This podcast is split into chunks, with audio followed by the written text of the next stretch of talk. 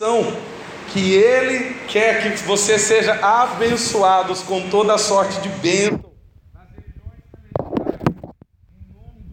Jesus, meu querido, amém? amém? Aleluias. Hoje nós temos aqui os visitantes, né, que estão aqui conosco. Né, eu quero agradecer essa família. Muito obrigado. Eles sempre falam, Dilson, eu vou lá. O Anderson e a Cris sempre estavam falando. Nilson, para hora que nós aparece. Hoje foi a vez do Anderson, a Cris já esteve aqui junto com a Mila. É um prazer, muito obrigado por vocês estarem aqui contando com a gente. Né? Que Deus faça obras sobre a tua vida.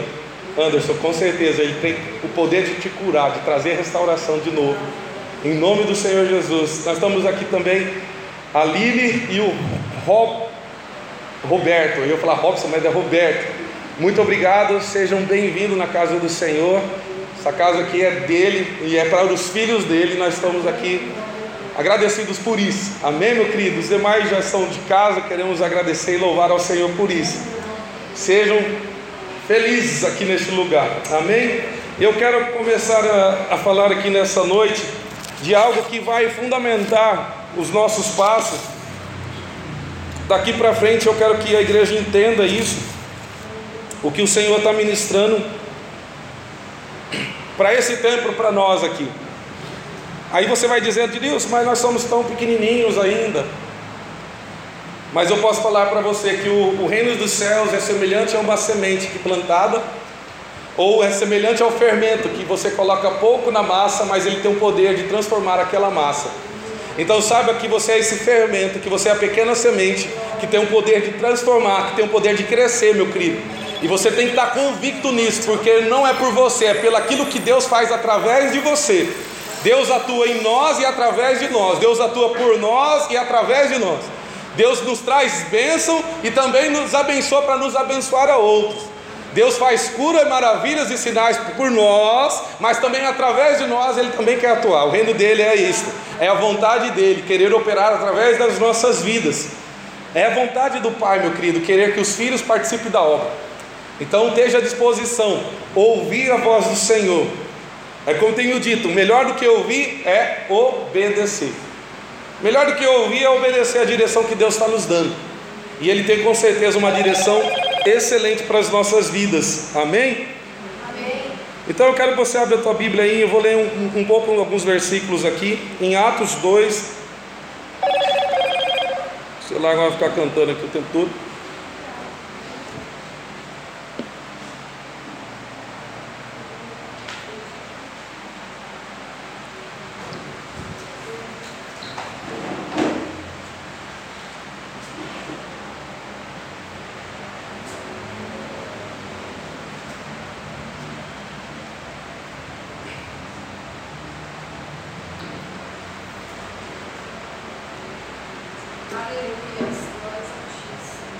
Você que está vindo a primeira vez, assim, você vai perguntar, pastor, você vai direto para a mensagem? Vou, aqui é assim, a gente canta louvor, flua no louvor, deixa o Espírito trabalhar, nós oramos pelo meio do louvor e depois a gente já vai para a palavra. Amém? Então, você que está vindo aí a primeira vez, é dessa forma que a gente faz. Deixa eu abrir minha Bíblia aqui. Atos 2. E alguns outros textos. Acho que vou ter que desligar esse ventilador aqui, ou jogar para lá, porque ele vai acabar bagunçando toda a minha, minha folha aqui. Atos 2, versículo 17. Aleluia. E nos últimos dias acontecerá, diz Deus, que do meu espírito derramarei sobre toda a carne, e os vossos filhos e vossas filhas profetizarão, e os vossos jovens terão visões, e os vossos velhos, os anciãos, sonharão sonhos. Repito, nos últimos dias acontecerá, diz Deus, na minha versão diz isso, diz Deus, que do meu espírito derramarei sobre toda a carne, e os vossos filhos e as vossas filhas profetizarão, e os vossos jovens terão visões, e os vossos velhos sonharão sonhos. Amém, meu querido?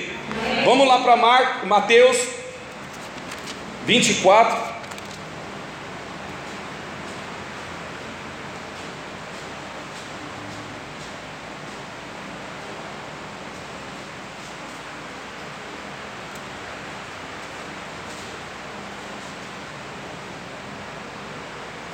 Aqui ele está falando, meu querido, sobre o fim, Mateus 24. Jesus vem falando sobre a, as, as, últimas coisas que acontecerão, amém? Então, assim, no, no versículo 20, é, capítulo 24, versículo 14. Vamos ao versículo 13: Mas aquele que perseverar até o fim, esse será salvo. E este evangelho do reino será pregado em todo o mundo, em testemunha a todas as nações, então virá o fim. O evangelho será pregado a todas as nações até chegar o fim. É os sinais, os últimos sinais. Então eu li duas coisas aqui que vai pautar o que nós vamos falar aqui nessa noite. Que dos últimos dias acontecerão coisas extraordinárias, tantos fatos que a gente pode ver falar aquilo lá é profecia da Bíblia, quando fatos do Evangelho em si acontecerão. Um será que derramará do teu Espírito sobre toda a carne. Os jovens começarão a ter visões, e os anciões ou os velhos começarão a ter sonhos. Essa semana eu tive uma dúvida a respeito de algo que eu tive. Eu não, eu não sei se eu tive sonho ou se eu tive uma visão. Porque aquele dia, aquela noite, eu acordei por volta de umas 2h40 e não consegui mais dormir. E eu comecei a ler, estudar, ver vídeos. Quando deu 6 horas, começou a vir um leve sono. Eu deixei o celular um pouco de lado, a Bíblia um pouco de lado, que é o tablet na verdade, porque eu estudo através do tablet da Bíblia. E aí deixei um pouquinho de lado e comecei ali meio que querer pegar dormir, dormir no sono e tal. E tive, Deus mostrou algo para mim. E eu fiquei na dúvida. Será que eu tive sonho ou será que eu tive visão? A única coisa que esse texto pode me dizer que eu estou na metade do caminho entre jovens e oceano. Isso é uma piada, tá? Só para deixar bem claro para vocês. Então quer dizer que eu estou na metade do caminho. Então eu estou com 30 e alguma coisa, né? Chegando no Zenta, depois, onde eu descobri que depois, quando você chega no ENTA, você nunca mais sai do ENTA. Porque depois é 40, 50, 60, 70, 80, 90. Aí se Deus quiser, você chega no 100. Vai demorar um pouquinho para você sair doendo. Então essa semana eu tive isso aí. Eu acordei assim, porque para mim eu estava acordado ainda. E Deus mostrou algo para mim. E aí eu fiquei na dúvida, será que, será que foi sonho? Será que foi visão? Será que foi sonho? Será que foi visão? Na dúvida eu vou falar, bom, eu estou no meio do caminho, não sou nem jovem nem ancião também. Eu estou no meio do caminho, no meio da estrada ali. Eu pretendo viver, meu querido, até uns 90. Então quer dizer que eu não vivi nem metade dos meus dias ainda. Amém? Então você tem que pensar a longo prazo, para dar uma, para levantar moral, assim, para levantar a autoestima, né? Puxa, eu estou ficando velho. Não, não cheguei nem a metade dos meus anos. Então esse é o meu pensamento. Mas eu quero dizer aqui para vocês, meu querido, que nos últimos dias começará a acontecer coisas extraordinárias. O Evangelho de Deus também sendo expandido. O favor e o Espírito Santo de Deus sendo derramado. E isso quer dizer o que? Você tem que começar a criar expectativa de coisas novas, de coisas que estão por vir ainda, de coisas que estão para acontecer. Com perdão aqui aos meus anciões, aqui aos meus, meus, meus velhinhos aqui da casa, os mais experientes de terceira idade. Vocês não devem perder a esperança ainda, meu querido. Tem muita coisa para acontecer na sua vida. Tem muito de Deus ainda para operar através da tua vida. Cadê aquele pessoal da terceira idade? Aquele glória a Deus, aleluia. Amém, Maurício? Ainda tem muita coisa para acontecer, Maurício. A gente tem que estar tá criando essa expectativa do mais de Deus, daquilo que Deus tem para fazer nas nossas vidas. Então eu começo a criar expectativa. Eu quero viver até os meus 90, 85, 90. Então quer dizer que eu não cheguei nem à metade ainda tem muita coisa pela frente, e agora assim, com mais experiência, né? não fazendo tanta coisa, não se distraindo com, pelas coisas que vêm, então com certeza eu vou produzir mais. Então, meu querido, você tem que criar expectativa, que tem coisas que vão surgir aí. Eu nem comecei a palavra ainda, mas estou ali, só esquentando seu coração, esquentando teu espírito com a palavra de Deus. Vamos para 1 Pedro 2,9. Tem muita coisa ainda. Não podemos perder a esperança, não podemos perder a fé, não podemos dizer que, é, que puxa, meu tempo passou, meu tempo já era. Não, não, não, não, tem muita coisa ainda. O que, que eu falei? 1 Pedro 2,9. Passagem muito conhecida de todos aí.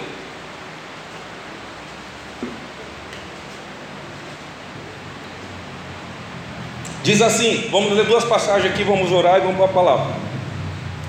Diz assim: Mas vós sois a geração eleita, fala bem, Amém. sacerdócio real, Amém. nação santa, o povo adquirido para que anuncieis as virtudes daquele que vos chamou das trevas para a sua maravilhosa luz. Ei, meu querido, você é uma geração eleita. Você foi eleito pelo Senhor. Você é sacerdócio de um reino. Você faz parte de um reino que tem um rei, se chama Jesus, o Rei da Glória. Não, você ainda não pegou aqui. Você faz parte de um reino e esse rei se chama Jesus, o Rei da Glória. Aquele que tem o um nome acima de todo nome, aquele que tem o poder e autoridade sobre todas as autoridades celestiais. E é esse que é o rei, meu querido. Um rei que não perde, um rei invencível. E ele está falando que você é uma nação santa. Que quer dizer santidade? Separado. Separado para ser utilizado ou ser um instrumento de Deus. Quando Deus te separa, quando Deus se santifica, Ele está querendo dizer que agora você se tornou um instrumento na mão dele, uma terra santa na mão dele, que pode ser edificado, trabalhado. Então você agora é, exclu... é separado, meu querido, para ser um instrumento de Deus porque Ele te santificou através de Cristo Jesus. Amém? Está comigo aí ou não? E Ele está dizendo que você é um povo adquirido, exclusivo, para que anuncieis a virtude daquele que vos chamou. Da onde? De um reino que perdeu, de um reino que só era trevas, de um reino do maligno, mas agora Ele te transportou para o reino do teu filho, um filho chamado Jesus Cristo. Amém? Está comigo ou não? Fala assim: Eu faço parte de um reino. E meu rei se chama Jesus Cristo, o Rei da Glória. Vamos lá para Efésios 2,19. Vai dando glória a Deus, aleluia. Efésios 2, capítulo 19. Olha que, olha que lindo isso aqui, ó. Diz assim: Assim que já não sois estrangeiro, nem forasteiros, mas co-cidadãos dos santos e da família de Deus, edificados sobre o fundamento dos apóstolos e do profeta aqui, de que Jesus Cristo é a principal pedra da esquina, no qual todo edifício bem ajustado cresce para o templo santo do Senhor, na qual também vos juntamente sois edificados para a morada de Deus em espírito só um glória a Deus, aleluia, só um espírito aqui. Ele está querendo dizer o quê? Que você é cidadão do reino do céu. Que ele está falando, você não é estrangeiro, você não é, não é, é forasteiro, você é co-cidadão do reino dos céus, juntamente com Cristo. Você faz parte de um reino. Você é forasteiro nesta terra, mas na terra celestial não, meu querido. Lá é o nosso lar. Lá é o nosso lugar. Nós estamos de passagem por este mundo. E aí nós vamos mostrar o propósito disso. E ele está dizendo aqui que nós somos edificados também sobre o fundamento que é Jesus Cristo. E ele está dizendo que nós todos somos edifícios bem ajustados, crescemos para ser um templo santo para o Senhor. Você é templo do Espírito Santo, você é templo de Deus. Eu já falei tantas verdades sobre a tua vida aqui só nesse começo. Já falei que sobre ti vai derramar o Espírito Santo de Deus. Já falei ainda que o Evangelho vai expandir sobre todas as nações através da minha e da sua vida. Já falei que você é geração eleita, que você é sacerdócio real, que você é nação santa, um povo separado para ser o instrumento de Deus para anunciar a grandeza deste reino. Eu já falei para você que você faz parte de um reino da qual Jesus é o Rei da Glória. E eu estou dizendo para você que você é o templo do Espírito Santo. Já dá para mostrar para você que você não é pouca coisa, né? Fala assim para o seu irmão: você não é pouca coisa, não, meu irmão. e sabe o mais importante que isso? O mais fundamental que isso? que além de agora você ainda saber de tudo isso, Jesus já sabe, já tem isso, e o nosso inimigo já sabe que nós já somos isso. Quem poderá tentar acusações contra os escolhidos de Deus? Ninguém. Quem tentará acusações? Se Deus é por nós, quem será contra nós? Então você faz parte de um reino, meu querido. E nesse reino há paz, a vida, a alegria, a salvação, está tudo disponível. Há poder, a autoridade, a glória, está tudo lá, meu querido. Nós fazemos parte desse, deste reino. Só para começar aqui um pouquinho, vou começar aqui aqueles mais, mais tradicionais. Desculpe minha religiosidade, mas eu vou. Amém? Pai, nós queremos te agradecer por essa palavra, Pai.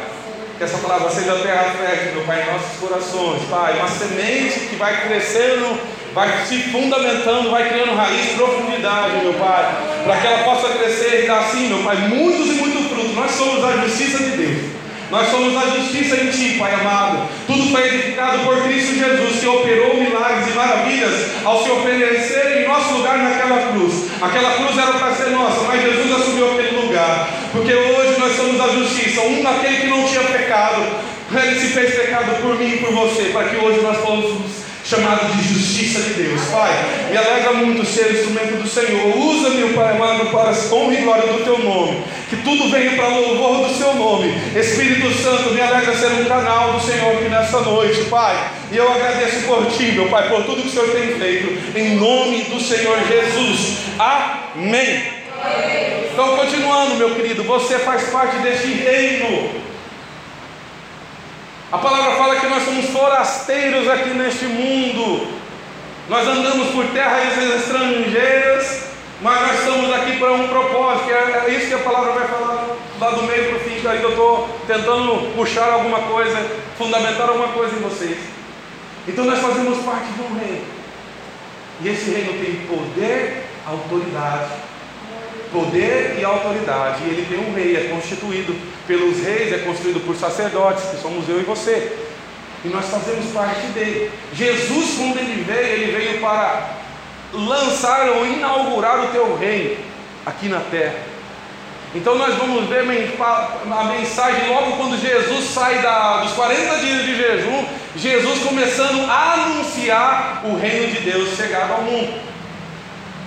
Então Jesus começou a fazer isso, anunciando a grandeza do rei e a operar as ações, a efetivar as ações e o poder do reino aqui em vida.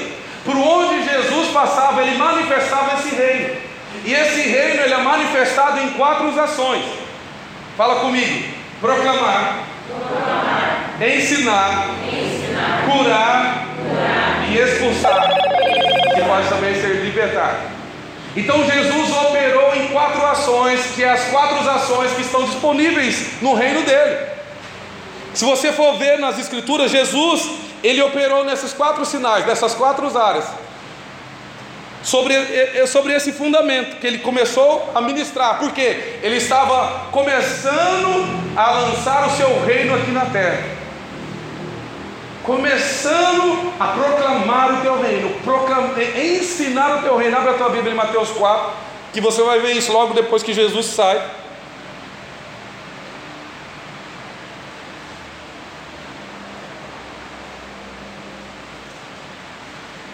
Mateus 4.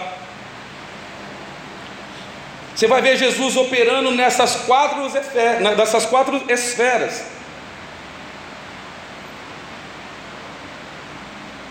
Diz assim Mateus 4,23: Jesus viajou por toda a região da Galileia, ensinando nas sinagogas, anunciando, que é proclamar, que é pregar, curando as pessoas de todo tipo de doença.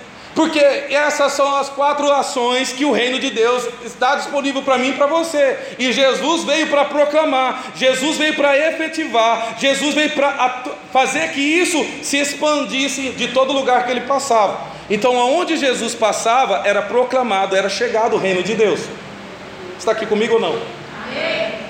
Deixa eu só abrir na minha Bíblia aqui, Mateus 4, que eu vou achar um, o texto a seguir, o texto logo depois.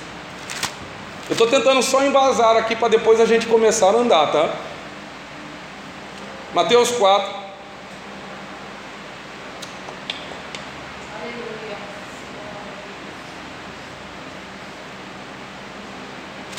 Cadê o Mateus 4? Mateus 4. Por que eu não estou? Eu estou Mateus 3, aí não vai, né? Mateus 4 diz assim, versículo 16, 17. Desde então começou a Jesus a pregar e a dizer: Arrependai-vos, porque está próximo o reino dos céus. Então ele começou a dizer que o reino de Deus estava chegando na terra através dele. e quatro ações, quatro atuações desse reino eram disponível. E está disponível para mim e para você, que é proclamar, que é pregar o Evangelho, que é ensinar o Evangelho, que é trazer cura e trazer libertação ou expulsar os demônios. Então você pode ver que quando Jesus ele estava manifestando, quem estava se manifestando era o reino de Deus. Por isso que Jesus passava de cidade em cidade anunciando. Por isso que Jesus passava em cidade em cidade pregando, expulsando e curando. Que ele estava querendo dizer que aonde ele ia, o reino dos céus também chegava. Aonde Jesus passava, o reino dos céus também se expandia pelo reino das trevas. Então nós fazemos parte deste reino, que ele está em efetiva expansão, efetivo crescimento, em crescimento sempre. Só que não é mais territorial, é no espírito das pessoas, libertando, curando, ensinando e proclamando, pregando o Evangelho. A nossa luta não é contra a carne e o sangue, mas sim contra todos os principados e potestades do maligno. É contra essa, este reino que Jesus veio expandir o reino de Deus através dessas quatro esferas de ações. Você está entendendo aqui? Está comigo? E nós fazemos parte deste reino. Amém? Partindo por outra parte. E agora eu quero que você entenda aqui. Mateus 16, vamos lá. Quer ver? Vai Mateus, Mateus 12, só para fundamentar isso aqui. Você viu que ele falou ali? Ele estava ensinando, ele estava curando. Mateus 12, 28. Mas se eu expulso os demônios pelo Espírito de Deus, logo é chegado o reino de vós, o reino de Deus em vós. Então Jesus começou a pregar. Então, várias passagens vai dizer que Jesus estava pregando. Lucas 4,17, por exemplo, diz assim: entregaram um livro do profeta Isaías, e ele abriu e encontrou o lugar onde estava escrito: O Espírito do Senhor está sobre mim, pois ele me ungiu para trazer as boas novas aos pobres.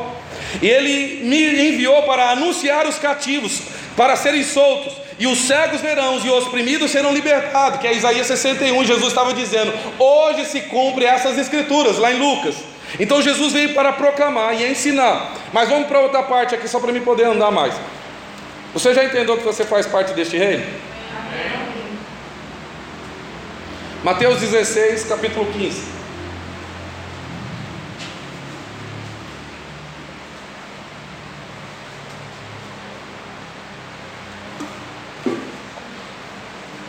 E agora começa a mensagem.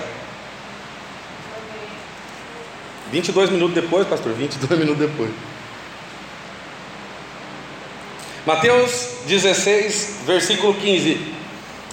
E disse-lhe eles: E vós, quem diz que eu sou? E Simão Pedro respondeu: Tu és o Cristo, o Filho do Deus vivo. E Jesus respondendo disse-lhe: Bem-aventurado és tu, Simão Barjonas, porque tão não foi revelado a carne e o sangue, mas meu Pai que está no céu. E também te digo que tu és Pedro, e sobre esta pedra edificarei a minha igreja, e as portas do inferno não prevalecerão contra ela. E eu te darei as chaves do reino dos céus, e tudo que ligares na terra será ligado no céu, e tudo que desligares na terra será desligado no céu. Então Jesus começou a perguntar para os discípulos, porque o pessoal estava dizendo que Jesus era Elias, que Jesus era João Batista, que Jesus era Jeremias, e, de, e Jesus começa a perguntar para os discípulos: quem vocês dizem que eu sou? E Pedro tem uma resposta que traz o fundamento da igreja. Você é o Cristo, o Filho do Deus vivo.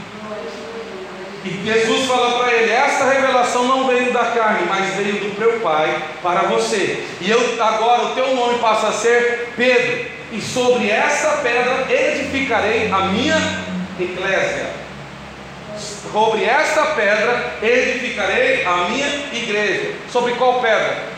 Sobre a revelação que Deus trouxe. Que muita gente joga a responsabilidade em cima do ombro de Pedro. Que Deus estava, Jesus estava edificando a igreja no ombro de Pedro. Não. Jesus estava dizendo, se referindo que a edificação, o fundamento era a revelação que Pedro teve, que ele era o Cristo, que ele era o Filho enviado dos céus para trazer salvação, libertação, cura, ensinar e proclamar o Evangelho. Então é sobre essa igreja que foi edificada, está sendo edificada. O fundamento é Cristo. Só que eu quero trazer algo para vocês. A primeira menção da palavra igreja é aqui nesse texto. Primeira vez que se diz a palavra igreja, só que no original se chamava eclésia. A primeira vez que é ministrado, a primeira vez que é falado na Bíblia essa palavra, eclésia. E esse tem um outro significado. Então, igreja, qual é o significado da igreja original? Eclésia. E qual é o significado de eclésia? Chamados para fora. Chamados para fora. E aí eu quero te dar alguns dados importantes para que você possa entender algo aqui. Ou melhor, vou, depois vou te dar esse, esses dados. Mas pensa comigo aqui, é isso que eu quero que vocês enfatizem. Se era a primeira vez que estava sendo mencionada uma palavra, essa palavra com certeza, no contexto, fazia sentido. Na, na, cultura fazia sentido. É a mesma coisa de eu inventar uma palavra aqui para vocês, dado de Godard. Aí você fala, hã? Então, meu querido, você está com muito dado de Godard. O que é isso, pastor? Porque não faz sentido, não é uma palavra, não tem, não tem significado dado de Godard. Só tem para mim.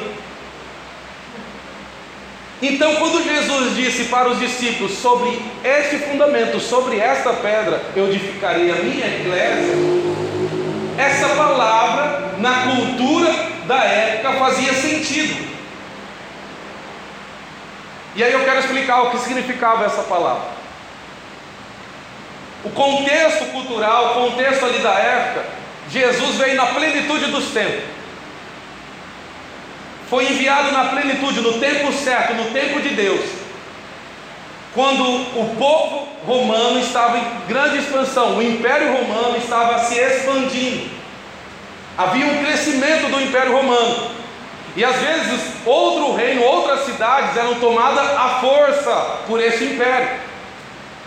Então, era se reunido homens a partir de 18 anos em uma assembleia para ouvir do rei as leis, as direções, as diretrizes e como atuar para chegar a determinado lugar e tomar este lugar.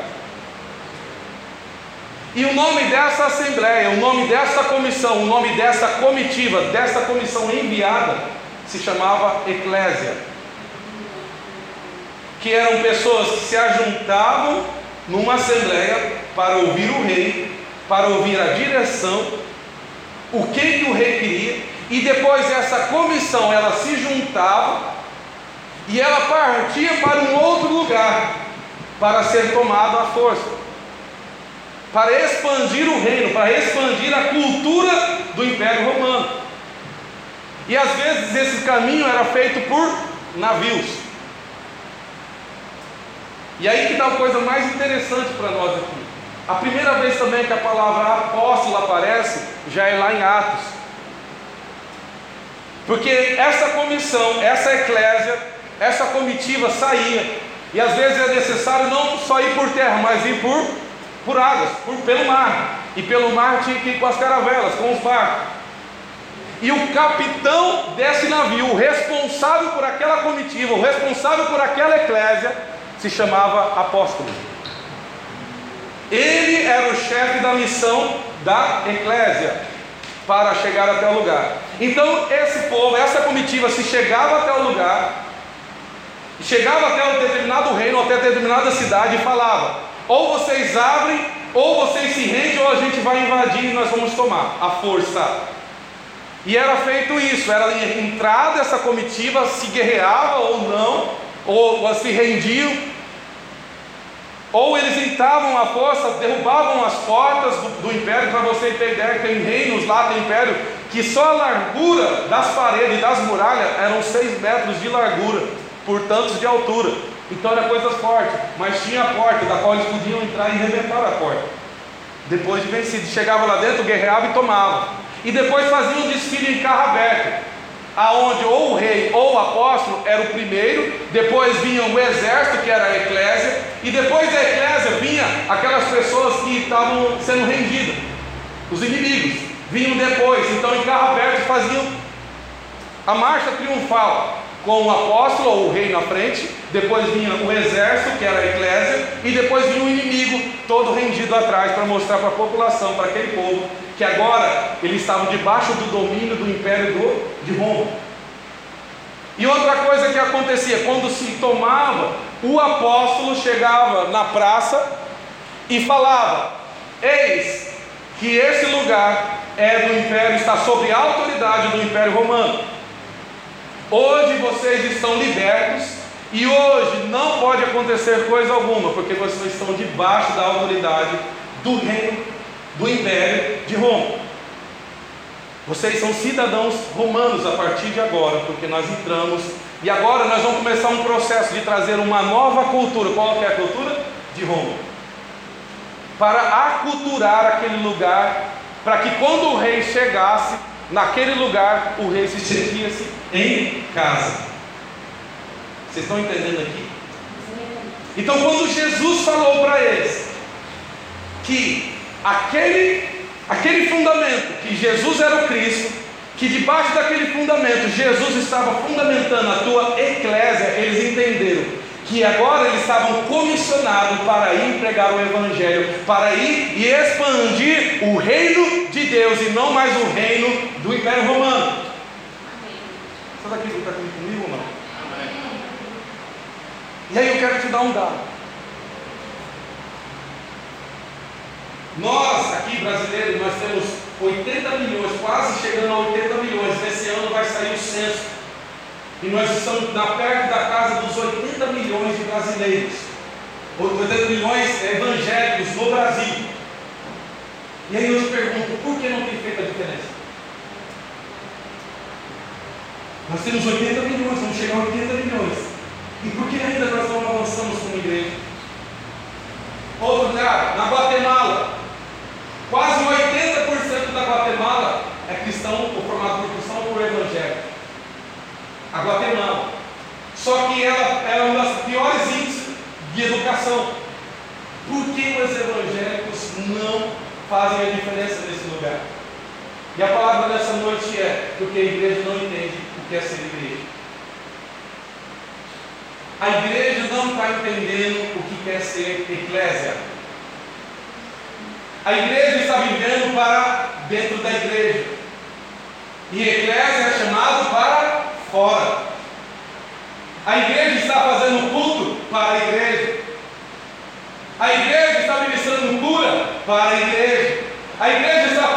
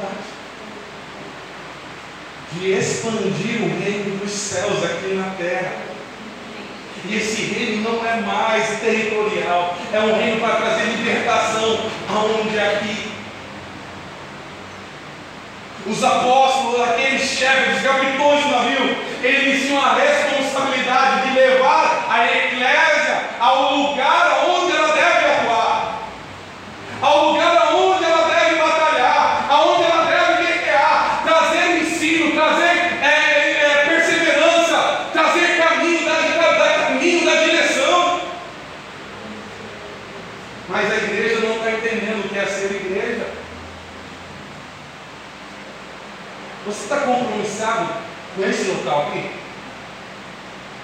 Não, vocês me assustaram. É uma pergunta, você pode responder. Você sabe? Você, você acredita que Deus plantou aqui mesmo? Eu acredito que Deus me plantou. Deus me colocou aqui.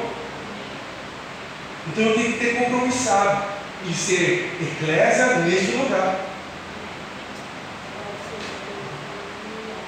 E nós estamos perdendo, meu querido, o vital papel, a vital função da eclésia.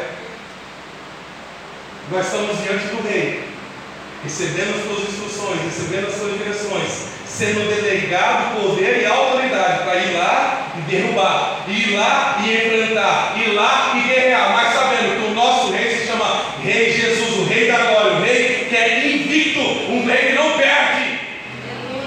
Você faz parte deste reino.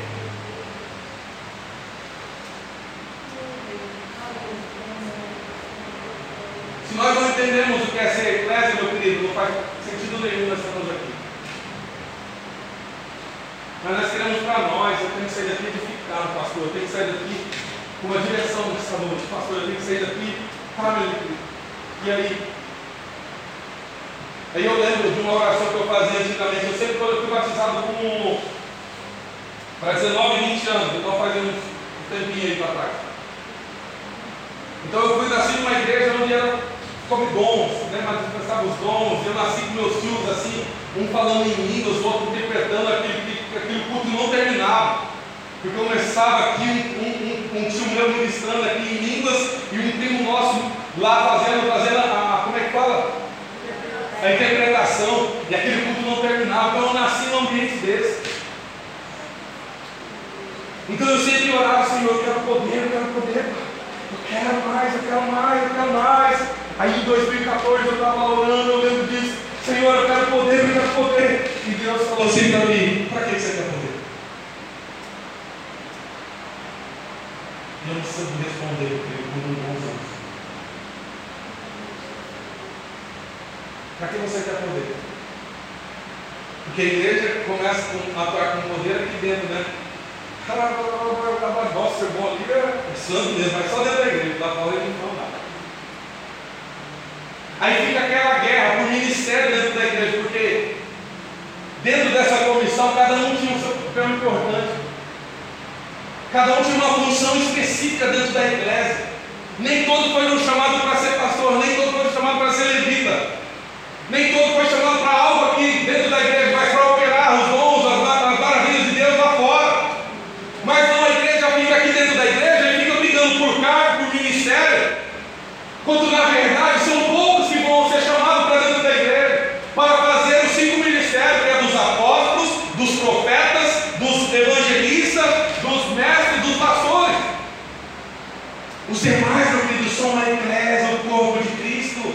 Lá em Efésios 4 fala que esses cinco ministérios, eles são fundamentais para trazer edificação e crescimento, a consolidação, para que a igreja seja madura e comece a exercitar o teu dom, o teu chamado mas exercitar o seu chamado aonde? Lá fora, lá na sociedade.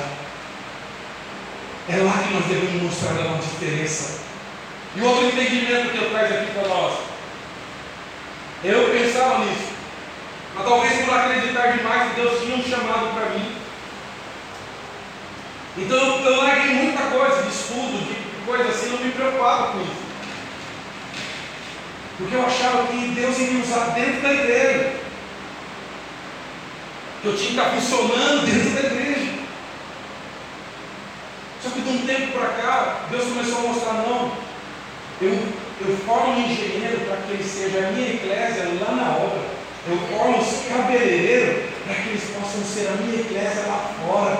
Eu formo outros médicos para que eles sejam lá fora. Eu formo psicóloga para que ela seja lá fora. Minha igreja, eu atuo aonde a minha igreja está. Eu vou crescer aonde a minha igreja foi fundamentada, aonde eu plantei ela. Independente se isso é dentro da igreja, mas em qualquer esfera da sociedade, ela vai estar atuando porque ela entende o seu papel. Então, meu querido, não tenha dúvida se Deus te chamou para algo lá fora, para você ser um médico, para você ser uma psicóloga, psicóloga, para você ser um doutor, para você ser uma cozinheira, uma, uma, uma pessoa que, que, ajuda na limpeza lá do serviço, para trabalhar com drone, igualzinho eu trabalho lá com drones de imagem. Porque Deus quer alcançar a todos. Amém. E se nós ficarmos reclusos aqui, não. Eu tenho um primo meu e isso também ajuda para nós aqui, para trazer exemplo. Eu falei, ele está dizendo, sempre que eu estou chamando ele para me ministrar aqui. E ele chama Edmilson. Meu nome é Edmilson, dele é Edmilson. Eu falei, cara, vamos lá onde ele pegar lá na igreja. Ele falou, cara, olha como que é a convicção. Eu não fui chamado para convictar. Eu posso até ir, cara, mas eu tenho uma convicção que eu fui chamado. Eu gosto, sabe do quê? Lá nas cadeias. Eu gosto de ministrar para pessoas que estão com, com bicho. Ele ministra num, num centro de recuperação. Ele ministra lá nos presídios. E outra coisa fundamental, ele ministra, sabe aonde? Ele é cabeleireiro. Essa semana eu estive lá com ele. Toda vez que eu lá com ele, e essa semana ele reforçou novamente, ele falou, Deus, toda vez eu tenho orado para Deus, para que os meus clientes, quando sentar aqui, eles sejam tocados pelo Espírito Santo de Deus, e que aqui eu possa falar e pregar no Evangelho. E tem acontecido isso, meu filho. Ele falou que o último lá foi lá, chegou lá e falou, Wilson, me conta aí a respeito de algo. Não sei, se nem sei se era do Império Romano, alguma coisa de Roma, da igreja romana. E ele começou a falar, e ele trouxe uma palavra, uma palavra revelada para esse cara que nem evangélico é. Ele falou, cara, esse cara começou a chorar na minha cadeira e se arrepiar toda na minha cadeira. Porque ele entendeu que ele é igreja fora da igreja, que ele pode ministrar e avançar com o reino de Deus aonde Deus colocou ele. É entender e compreender o seu chamado. Entender a sua função dentro do corpo. Mas o que acontece? Às vezes a gente fica brigando por cargo, a gente fica brigando por ministério, e às vezes Deus não te chamou para esse lugar, mas você quer porque você acha bonito. Está ministrando e pregando dentro da igreja. Aí quando não acontece isso, você acaba se atrofiando no teu ministério. Tem muitos dentro da igreja que está atrofiado com o ministério, com o chamado, porque não entendeu que o chamado não é para dentro da igreja, o chamado é lá para fora. E aí não opera lá fora e fica aqui dentro da igreja todo amargurado, todo arrependido, todo frustrado, vendo defeito após defeito, porque não se encontrou, não entendeu qual é o seu propósito dentro do, da igreja, dentro do, do corpo de Cristo. Nós precisamos crescer, meu querido, nesse entendimento. Entender o que é igreja, entender que é igreja. E saber funcionar como igreja para avançar com o reino de Deus sobre as trevas. Porque nós temos o poder, meu querido, de um rei que é vencedor, de um rei que já venceu, um rei que está com toda a autoridade, com todo o poder, sobre qualquer nome, sobre qualquer autoridade espiritual, deste século que está por vir. Ele é o rei da glória, ele já venceu por mim, por você, para dizer: minha igreja, minha igreja, avança, porque as portas do inferno não vão prevalecer contra vós. Agora você entende porque as portas do inferno não vão prevalecer? Porque você tem um rei que te comissionou aí, e esse rei te deu a chave para você operar dentro dos dons, dentro das quatro esferas. Porque ministrar, pregar o evangelho, ensinar, expulsar dos demônios e curar e trazer libertação aos cativos. Essa é a chave que nós devemos ligar, meu querido. Você tem ligado a chave do teu ministério? Você tem ligado a chave do rei?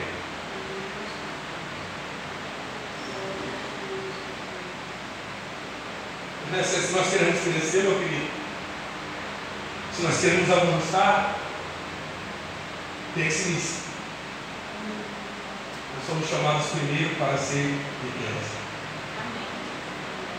Não, pastor, mas se você é chamado para pastor, beleza, você vai ser chamado para pastor. Mas antes de tudo, você é criança, você é igreja. Não, eu vou ensinar a igreja. Antes de tudo, você vai ser igreja. Você é professor da escola bíblica do Vital. Antes de tudo, você é igreja. Você já entendeu que o lugar onde você foi plantado é onde Deus quer te usar? Ele quer atingir todas as esferas da sociedade, governo, educação, é, mídia, quer, quer atingir a, a, a área empresarial. E para isso, meu querido, é infiltrando a tua igreja dentro desses lugares.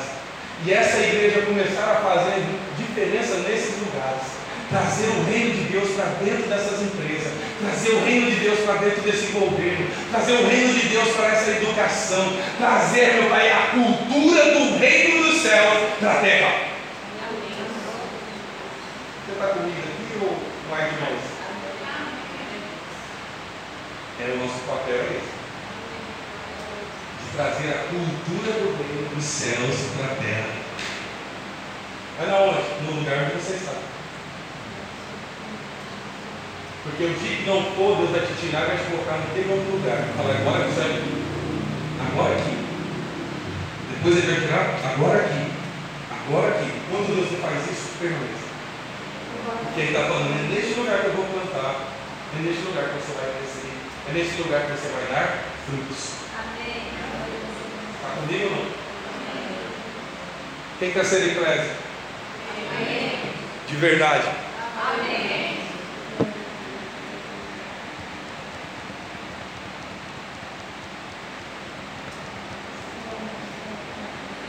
Fecha os teus olhos aí, meu querido.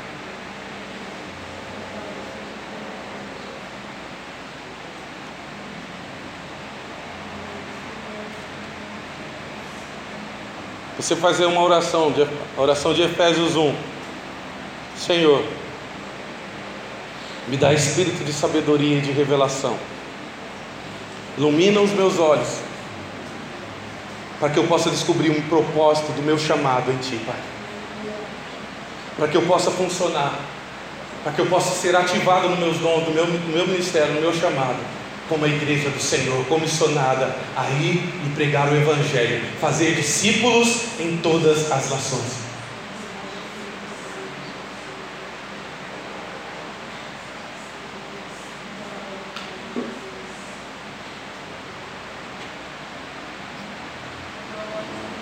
Pode orar, meu querido. É lá naquele lugar que Deus te plantou mesmo. É lá que o reino de Deus vai expandir. O fundamento é Jesus. O fundamento é Jesus. A vitória é Jesus. A cultura, o reino dos céus.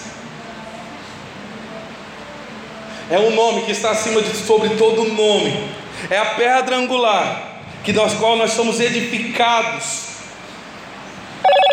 Jesus é o nosso exemplo, meu querido. Ele andava em todo lugar, de cidade em cidade, de aldeia em aldeia, pregando o ministério, pregando o reino, avançando, expandindo e crescendo com o reino. Jesus é o nosso exemplo. Ele se movia por compaixão. Se você não se mover por compaixão no lugar onde você está, meu querido, não tem como você operar.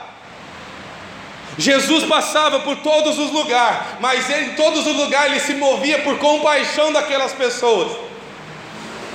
Em Mateus 9,36, quando viu a multidão, teve compaixão dela, pois estavam confusas e desamparadas, como ovelhas sem pastor. Jesus se movia com compaixão. Mateus 14, 14, quando Jesus saiu do barco, viu a grande multidão e teve compaixão dela e curou os enfermos. Mateus 15, 32. Então Jesus chamou os seus discípulos e disse: Tenho compaixão dessa gente, estão aqui comigo há três dias e não tem mais nada para comer. Se eu os mandar embora com fome, pode desmaiar desmaiar no caminho. Jesus se movia por compaixão. Se você não se mover por compaixão das pessoas que estão ao teu lado, meu querido, não tem como atuar. Por isso que você está desconectado com o teu chamado. Por isso que você está desconectado com a função, com a aplicação da igreja, da eclésia de Deus. Porque você não tem tido compaixão das pessoas que estão precisando de libertação, de cura, de salvação. Se mova a igreja, se mova a eclésia pela compaixão com as pessoas. Não pensa mais em você, pensa nelas, porque você já foi colocada num reino, meu querido. Jesus se movia, Jesus é a pedra fundamental. Jesus é o alicerce, Jesus é o fundamento da qual Ele está edificando a tua eclésia, é o exemplo. Por isso que ele, é, ele edificará a sua igreja neste fundamento que Cristo, Ele é o Cristo, o Filho do Deus vivo, se despiu de tua glória, veio como homem, serviu, morreu a morte de cruz, mas Deus o exaltou sobremaneira, deu um nome que está acima de todo nome. É sobre Ele que nós se movemos, é por Ele que nós se movemos, é por Ele que nós crescemos, é por Ele que nós operamos, é por Jesus, meu querido, em nós. Aleluia. Se mova por compaixão das pessoas, meu querido. Eu quero que você ore agora falando, Senhor, coloque essa compaixão em mim pelas pessoas. Eu quero trazer cura, Pai. Eu quero pregar o Evangelho. Eu quero sim, meu Pai, que os demônios saiam da vida dessas pessoas, saiam desse ambiente. Eu quero trazer a cultura do reino dos céus, meu Pai, para que o Senhor venha neste lugar, que se sinta em casa, Pai. Eu quero ir nas praças como os apóstolos e proclamar: ah, é chegado o reino dos céus nesse lugar. Esse lugar está sob debaixo de autoridade do reino de Deus e não há nada que possa te atacar, porque não tem como vir contra o nosso Deus porque Ele é por nós, quem será contra nós? Jesus, meu querido, é a pedra fundamental. É por Ele, meu querido, é pela autoridade que Ele nos deu, é pelo poder que está operando em Sua igreja. Mas a igreja precisa entender o teu papel, a igreja precisa funcionar para fora, a eclésia é chamados para fora.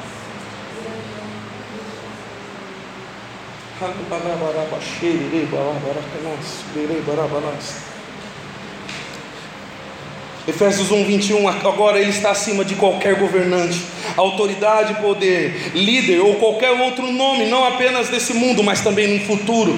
Deus submeteu todas as coisas à autoridade de Cristo e o fez cabeça de tudo para o bem da igreja. Filipenses 2:9. Por isso Deus o elevou ao lugar de mais alta honra e lhe deu o nome que está acima de todo nome, para que o nome de Jesus todo joelho se dobre nos céus e na terra e debaixo da terra, e toda língua declare que Jesus Cristo é o Senhor, para a glória de Deus Pai. Então, meu querido, a autoridade está sobre ele, o poder está sobre ele. Ele nos comissionou, ele nos delegou essa autoridade de ir proclamar o Evangelho e fazer discípulo em todas as nações. Está comigo ou não? Vamos, meu querido, crescer, vamos avançar. Por esses dias eu vou trazer mensagens nesse mesmo contexto. Nesse mesmo contexto. E para terminar, eu só quero fazer um, menção de um texto aqui e eu quero que vocês abram. Em, em 1 Reis.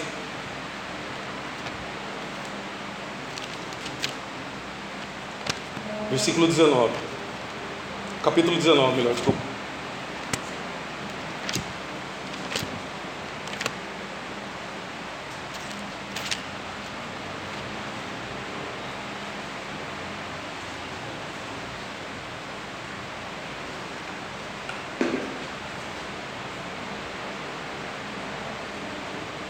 É o chamado de Eliseu. Foi a ministração da semana passada. 1 Rei 19, capítulo 19. Diz assim: Partiu, pois, Elias dali e achou Eliseu, filho de Safate, que andava lavrando com doze juntas de boi adiante dele. E ele estava com a duodécima. Elias passou por ele e lançou a sua capa sobre ele. Então deixou ele os bois e correu após Elias e disse: Deixa-me beijar meu pai e a minha mãe. Então eu te seguirei. E ele lhe disse: Vai e volta, porque eu te fiz. 1 Reis 19, 19. O que eu quero dizer com esse texto, meu? Estava acontecendo um chamado. E aconteceu um ato, aconteceu algo. Eliseu estava ali trabalhando. Estava já na última parte, na sua duodécima, nas últimas doze, eram duodécima, quer dizer doze. Então ele estava na última parte daquilo que ele estava fazendo. O profeta Elias passa sobre ele a capa e vai embora. A decisão de deixar tudo ir lá falar com o profeta foi de Eliseu. O discernimento foi de Elias, desculpa, de Eliseu. Eliseu discerniu que aquele ato, que aquele momento era o momento do seu chamado. O discernimento do que está acontecendo aqui é que vai fazer a diferença se você vai para o teu chamado ou não. Às vezes a gente está dentro da igreja e acontece coisas dentro da igreja da qual nós negligenciamos, achamos normais, achamos comum, se acostumamos com a obra de Deus, se acostumamos com Deus se revela e não damos devido valor, não deixamos coisas para trás e não vamos atrás do nosso chamado. O que está acontecendo aqui hoje, Deus está lançando a capa sobre a igreja, mas a igreja precisa discernir, ou sobre você, sobre você, sobre cada um aqui, Deus está passando a sua capa, está chamando para dentro do chamado. Basta você discernir o que está acontecendo, deixar as coisas que te trouxe até aqui para ir para o teu chamado. Você está entendendo o que eu estou falando? Então pare de tratar as coisas de Deus como comum. Pare de negligenciar o culto que acontece. Pare de negligenciar a palavra que está sendo liberada. Se você não tomar posse, se você não deixar as coisas que te trouxe até aqui, para o teu chamado, não tem como cumprir as coisas do reino de Deus para você. Está na hora, meu querido. Assim como Paulo falou, eu era menino, mas agora eu deixei de ser menino. Subi depois Já viu. Paulo tinha tudo para se gabar. Nós já falamos isso aqui na administração. Da sua cultura, do seu nascimento, da sua educação, do seu ensino. Mas Paulo falou: eu trato tudo isso como meu passado, eu trato tudo isso como esterco, como lixo, porque para mim agora é ir ao encontro de Jesus, porque eu conheci a Jesus, e eu sei que eu sou nele, eu sei o que ele fez por mim, e eu vou para o meu alvo, deixando todas as coisas para trás. Tem fundamentos que te trouxe até hoje aqui para você entender. Te seguraram dentro da igreja até hoje. Mas hoje Deus te revelou uma palavra que está te dizendo que você é igreja, que você é chamado para fluir aqui dentro e lá fora, principalmente. Então você vai ter que romper com a religiosidade, você vai ter que romper com as tradições para começar um novo tempo do teu chamado na tua vida nessa noite. Está comigo ou não? Porque tem coisas que nos trouxe até aqui. Foram válidas. Assim como o trabalho de Eliseu ele estava fazendo para a família. Foi válido o que ele estava fazendo, era certo o que ele estava fazendo. Mas foi para aquele tempo. Mas ele teve que deixar, teve que romper. A decisão de romper, a decisão de discernir, a decisão de deixar foi de Eliseu. É a mesma coisa que eu estou dizendo para você hoje. A decisão, a decisão de romper com a tradição, com a religiosidade, começar uma nova história, um novo chamado, um novo tempo de realizações da sua vida, vai começar hoje comigo? Só para terminar aqui. Acho que umas duas semanas atrás eu estava.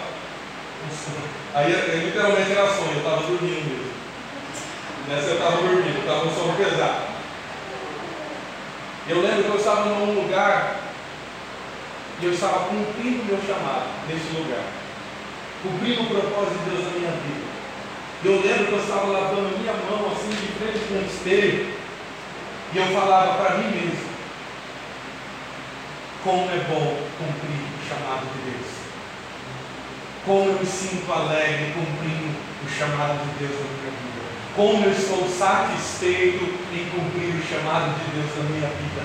Talvez, meu querido, até hoje você não sentiu prazer e não está sentindo mais prazer de vir na casa de Deus. Mas hoje Deus está começando a colocar você dentro do teu chamado para te trazer alegria e vai te impulsionar a andar, meu querido, de glória em glória, de favor em favor, de graça em graça, nessa terra, meu querido, para cumprir o propósito que Deus tem para a tua vida. E você vai se sentir tão realizado, tão suficiente, tão capaz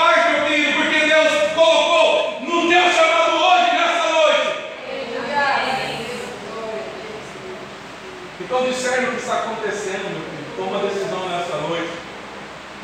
Rompe com a tradição, rompe com a religiosidade, rompe com aquilo que te trouxe até hoje. Porque Deus está querendo colocar o, chamado na tua mão, dizendo: É para isso que eu te chamei. E você vai ver você vai começar a fazer coisas que você não fazia, vai começar a ter palavras que você não tinha, e você vai ter começar a ter coragem e atitude que você não tinha, porque Deus te colocou dentro do teu chamado. Você vai começar a falar com pessoas que você não falava. Você vai começar a ter atitudes que você vai falar, ah, é por causa do meu chamado, sabe por quê?